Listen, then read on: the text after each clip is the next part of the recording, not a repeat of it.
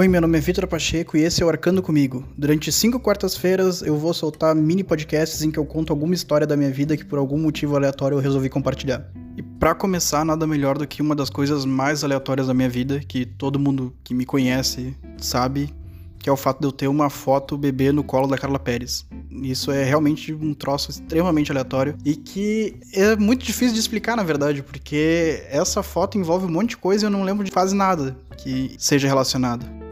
Porque é o seguinte, essa foto foi tirada na Bahia. E isso já envolve uma outra péssima ideia que partiu dos meus pais, né? Porque eles eram pais que tinham menos de 30 anos de idade. Então eles acharam que seria uma ótima ideia a gente pegar umas férias e sair de carro daqui, da minha cidade, no interior do Rio Grande do Sul, até Salvador. Tem tudo para dar errado? Tem, realmente tudo para dar errado, né? Assim, hoje em dia tu pensar em sair do sul e ir pro nordeste de carro é alguma coisa infernal só de imaginar. Mas na real foi uma boa ideia, deu tudo certo. Eu era uma criança bem tranquila naquela época, não tinha, não dei trabalho nenhum. E a viagem em si correu bem. Como eu falei que eu lembro de pouca coisa, ou de quase nada, eu vou contar o que aconteceu nessa viagem e como eu acabei tendo uma foto com a Carla Pérez. Só que na real, são várias coisas aleatórias que eu lembro ou que me contaram e em algum momento a Carla Pérez entra na história. Primeiro de tudo, eu vou falar o que eu lembro dessa viagem. Tá? Eu lembro de duas coisas. Uma é que tinha uma piscina em algum lugar eu lembro dessa piscina, se pá, foi a primeira piscina de verdade, assim, que eu entrei na minha vida. Mas eu lembro que tinha alguma coisa nela que me incomodava. Eu não lembro se tinha alguma redinha, alguma coisa assim, porque ela tinha contato com o mar, mas eu lembro que tinha alguma coisa naquela piscina que eu não gostei. Eu com 3 anos de idade. E a outra coisa é uma das maiores perdas da minha vida, que foi tristíssimo e sem brincadeira. É a coisa que eu me lembro com mais detalhes nessa viagem. Porque eu levei meus Pokémon, meus bonequinhos do Pokémon, pra praia. Era isso aí. Eu hoje em dia não sou uma pessoa que gosta muito de praia. Talvez seja por causa dessa memória traumática. Não sei. Tem grandes chances. Mas o que aconteceu é que eu gostava de brincar de enterrar meus bonecos e de desenterrar depois. Óbvio que o que aconteceu é o que só poderia acontecer. Eu perdi todos eles, eu enterrei, nunca mais encontrei. E tu imagina o quanto isso foi frustrante, quanto isso foi uma derrota, porque tinha uns bonecos lá que eu nunca mais consegui. Então eu fui uma criança traumatizada por causa disso. Mas o pior de tudo é que depois de eu perder os bonecos, ainda brigaram comigo. Então, imagina na minha cabeça de 3 anos, eu pensar, nossa, eu acabei de sofrer uma perda aqui, e as pessoas estão brigando comigo como se eu não tivesse noção que eu acabei de arruinar a minha vida inteira. Óbvio que deu uns dois, três dias eu já tinha esquecido, só que eu tô deixando mais dramático aqui, porque se é a única coisa que eu lembro é porque realmente deve ter me deixado muito triste na época. Agora que eu já contei absolutamente tudo que eu lembro sobre essa viagem à Bahia, eu vou contar sobre uma coisa que me falaram, que ainda não envolve a Carla Pérez, mas que é uma gincana, por algum outro motivo que eu não sei resolveram me inscrever. Tinha uma gincana de crianças, sabe? Crianças mais ou menos da mesma idade que eu tinha, em que elas tinham que engatinhar, tinham que fazer algumas atividades, sabe? igual essas coisas que acontecem, esses programas que tem, tipo Faustão, que às vezes vão nos cachorros, sabe? É isso só com criança, basicamente. E os vencedores ganhavam algum prêmio do, sei lá, da marca que estava patrocinando, então tinha umas bermudas, umas camisetas, algo assim. E eu, já mostrando toda a minha capacidade motora, minha, meu espírito esportivo, não conseguia fazer as coisas, não conseguia fazer absolutamente nada. Então tinha, tinha umas marcas que separavam é, a linha que tu deveria correr, né? Que deveriam ser em linha reta, engatinhar no caso. Eu só andava na diagonal, atrapalhava todo mundo e simplesmente não tava rolando a brincadeira. Não foi possível realizar a brincadeira porque eu estraguei tudo.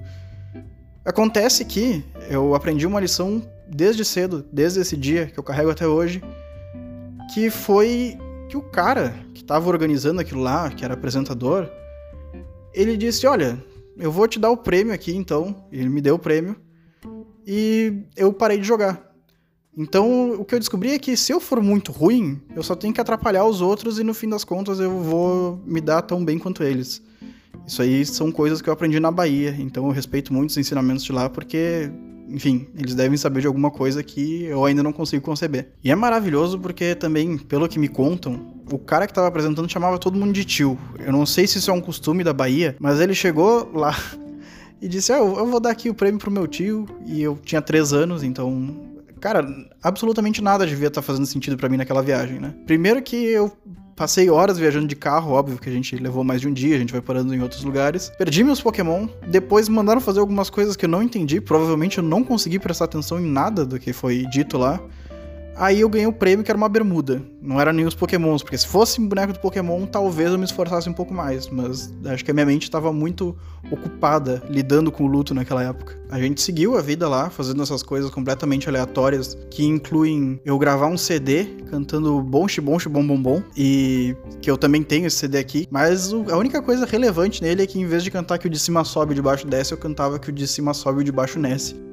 E aí a gente chega na Carla Pérez. Eu podia pedir pra minha mãe ou pro meu pai me contarem de novo como é que foi essa história com mais detalhes. Só que eu vou contar só o que eles já me disseram, porque já continua sendo maravilhoso. Em algum momento dessa viagem, eles viram um carro passando e esse carro tinha a Carla Pérez lá dentro.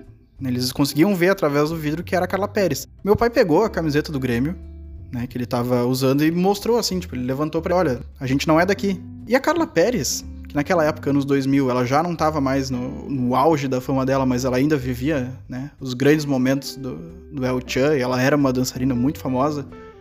Ela baixou o vidro e parou por alguns instantes. E o que, que meus pais fizeram?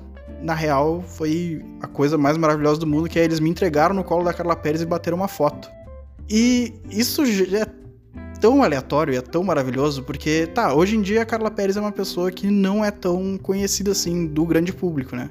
Naquela época ela era a Cinderela Baiana, ela era a loira do Chan. E para vocês terem uma ideia, eu faço uma comparação que hoje em dia o equivalente a entregar uma criança no colo da Carla Pérez seria tu entregar uma criança no colo da Valesca Popozuda, sabe? Se tu olha na foto, a foto deve estar tá aparecendo aí na thumbnail. Cara, se tu olha na foto, eu não tô entendendo absolutamente nada que tá acontecendo. Eu tô olhando pro lado, eu tô pensando, meu, essa mulher abriu o carro e beleza, meus pais me entregaram para ela. E ela tá com um sorrisão realmente no rosto, né?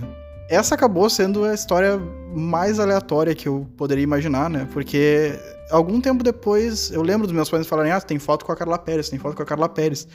Eu não fazia a mínima ideia de quem era a Carla Pérez, né? Até que chegou o um momento em que eu fui reapresentado ao Chan. E ouvi aquele monte de música completamente bizarra, que é, assim, a cara dos anos 90. E eu pensar que eu tenho uma foto com a dançarina do El Chan, que fazia parte do grupo com o compadre Washington, com o Jacaré, é muito bom, assim, porque é uma história que eu vou poder contar pelo resto da vida e agora eu tô explanando para vocês.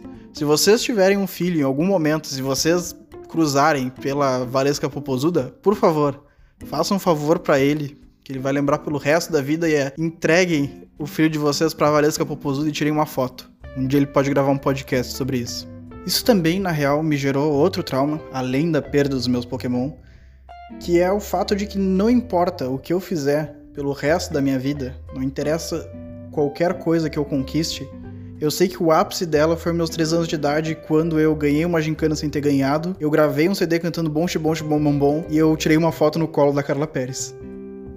Vocês acabaram de ouvir um episódio do Arcando Comigo, meu podcast aleatório, que eu conto alguma história da minha vida. Se vocês gostaram dele, eu peço que vocês escutem o Arcando Com, que é o meu podcast principal. E nele eu falo sobre arcos narrativos e eu penso também sobre o que, que a gente pode relacionar esses arcos narrativos de alguma história que eu assisti ou que eu li com alguma coisa da nossa vida, com algumas outras obras. Enfim, vocês vão curtir. Quarta que vem tem mais um, lembrando que vão ser cinco. E sábado tem o Arcando Com.